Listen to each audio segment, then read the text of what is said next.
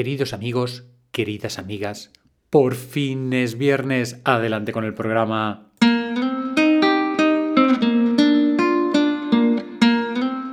Estáis escuchando el podcast de Psicología, Comunicación y Crecimiento Personal de Joan Contreras. Bienvenidos.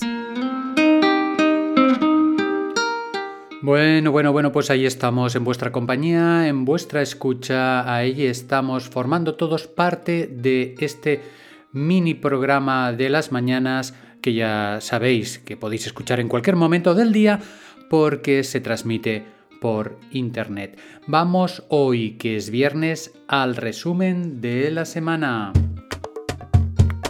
Y el lunes que hacíamos, el lunes hablábamos de la capacidad de seguir nuevos hábitos, nuevas costumbres y sobre todo hablábamos de aceptar los errores o los tiempos en que esos hábitos no se producen como propia forma de consolidación. Y ahí la amiga Carmeta decía que su principal hábito era el dejar de pensar que es un pequeño desastre. Venga Carmeta, desde aquí todos te apoyamos. El martes, el martes hablábamos de la capacidad de entrever las emociones a partir del lenguaje no verbal y también la amiga Inma hizo su pequeña aportación diciendo que las personas que eh, ponen las manos detrás de la espalda para ella significa pues que están escondiendo algo. En el podcast 219 del miércoles estuvimos hablando de la gran revolución de la información que estamos viviendo y de la robótica también y que nuestras capacidades de estima, de amar a los demás, necesitan mejorarse o mantenerse ante tales revoluciones. Y ayer jueves comentamos el tema del yo idealizado y su relación con el enamoramiento. Y aquí la amiga Miriam me preguntaba directamente si yo mismo a veces me planteaba tener otro yo. Y le comenté que, bueno, intento marcarme pequeños objetivos que pueda conseguir y así ese yo idealizado pues que esté cerquita al yo real, ¿verdad? Y ante esta cantidad de temas que van surgiendo cada semana, ¿verdad que hay temas? Es que hay, hay un montón de temas en la vida por comentar, por aprender, por compartir, ¿verdad? Ahí hoy os quería comentar, os quería proponer un pequeño juego. Os explico. Imaginaros, imaginaros que estamos en, una, en un grupo de teatro y que nos toca hacer un papel en una obra determinada. Entonces hay una lista de papeles que podemos interpretar. De esta lista que podemos interpretar, yo os voy, la voy, digamos, a explicar, a decir, y de esta lista, vosotros, vosotras, el juego consiste en escoger uno o dos papeles que os gustaría hacer. Y, por otro lado, uno o dos papeles que odiaríais hacer en esta obra de teatro. Ya sé que habrá gente que dirá, es que no me gusta el teatro. Vale, pero es que es un juego, no es de verdad.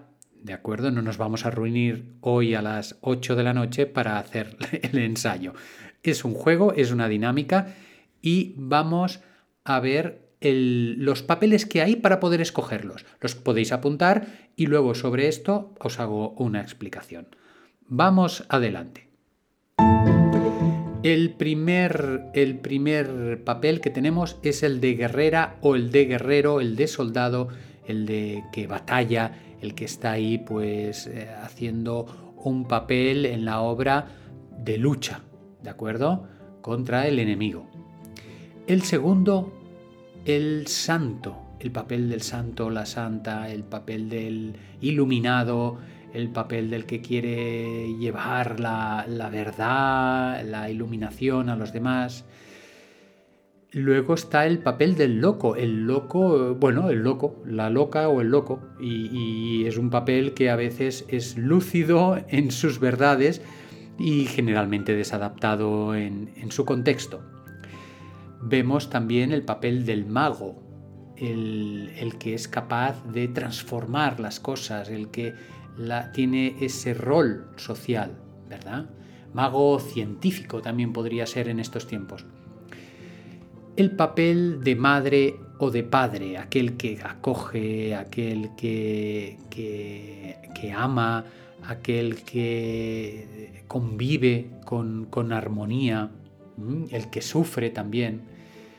Vamos a ver también que hay un papel de amante, la figura del enamorado, la figura de la enamorada, del apasionado. ¿Lo escogerías? El papel, también tenemos otro papel para, sí, los que les gusta el riesgo de jugador. El que se atreve, el que vacila, el que pondera ahí las situaciones, intenta sacar el mejor partido.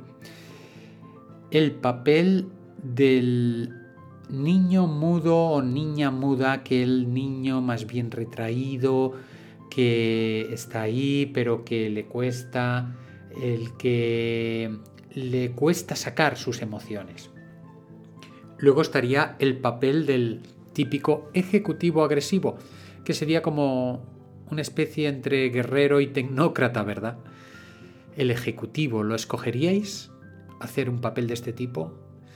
También tenemos para el papel del héroe, del abanderado, el que sigue la gente, el que eh, mueve las masas.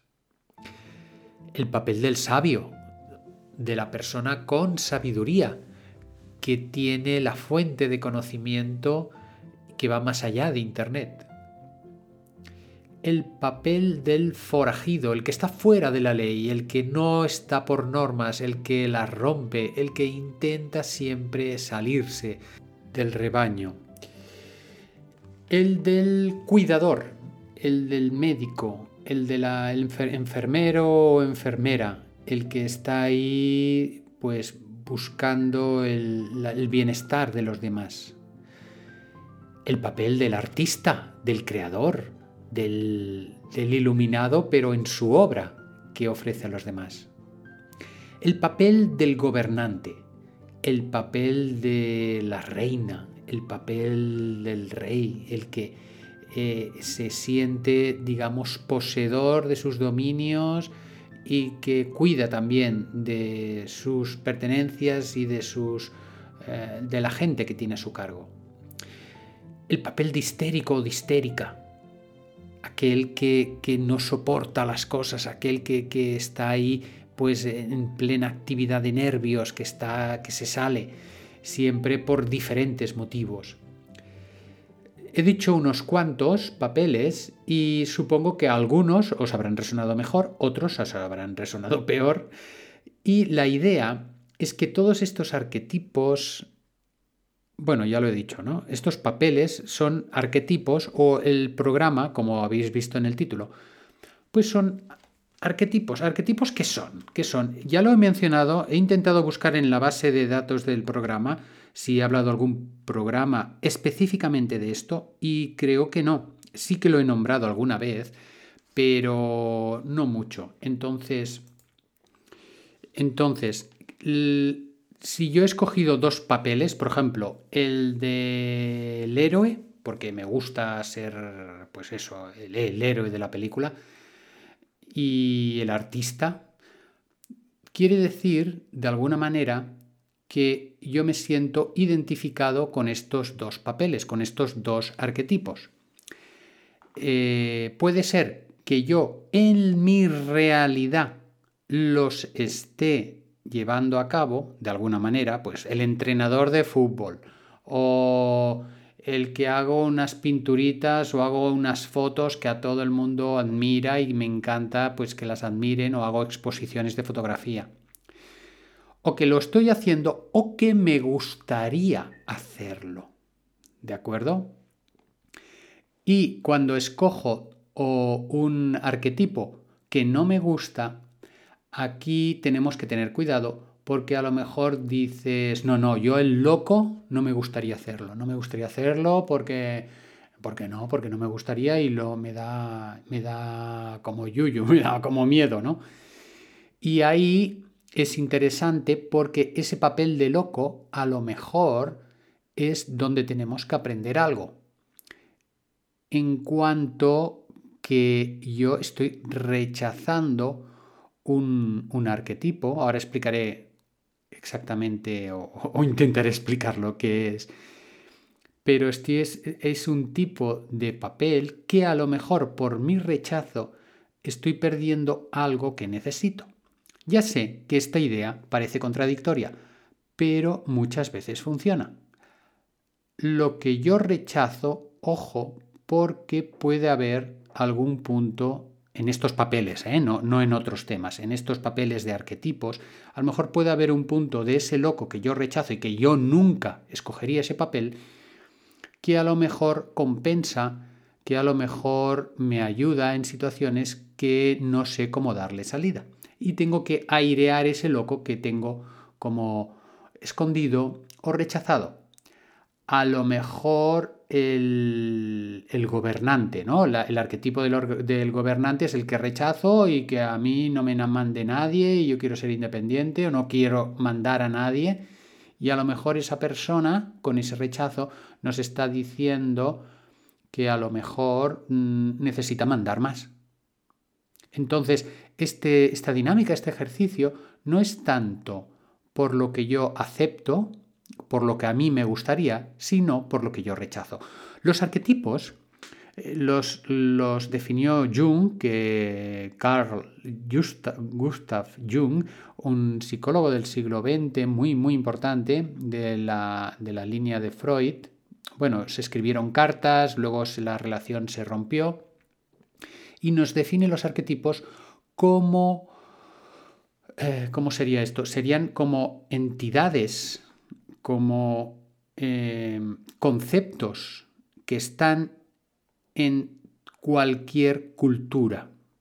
Todos estos arquetipos que os he dicho son comunes a cualquier cultura y formarían parte de lo que él denomina el inconsciente colectivo. Freud habló del inconsciente individual y Jung habló del inconsciente colectivo. Y es como una especie de inconsciencia, pero de toda la humanidad. Y, es muy interesante trabajarlo. Ya os digo, el concepto no es fácil. No es fácil y, y Jung no es nada fácil de leer. Mejor leer obras que se refieran a Jung que no a Jung directamente. Pero es para que os hagáis una idea con esta pincelada. bueno, eh, ha sido la, idea es que estos papeles, el, jugador, el, niño mudo, el sabio, el forajido, hay muchos más. Me he dejado muchos más, pero tampoco quería estar aquí dos horas hablando de papeles y de arquetipos y nombrándolos. Simplemente es como una pincelada, ya os digo, y la idea sería ver el que he rechazado si hay algo que puedo aprovechar. A ver si me estoy perdiendo cosas en ese rechazo. Esto por un lado. Y por otro, otra tarea que os diría es si pensáis que hay alguno que no he dicho con el cual vosotros, vosotras, os podríais identificar. Vamos ya por la reflexión del día, no sin antes deciros que eh, compartáis el programa si os ha gustado, que os animo a haceros de suscriptores y que me enviéis vuestros comentarios. Vamos a hacer una respiración. Vamos a tomar aires, que es viernes, es viernes, ya nos llega el fin de semana. Caluroso por estas tierras. Vamos a dejar la mente en blanco unos segundos después de toda esta explicación.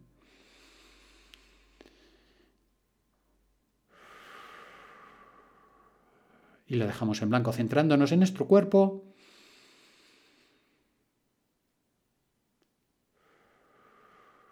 Y en nuestra respiración.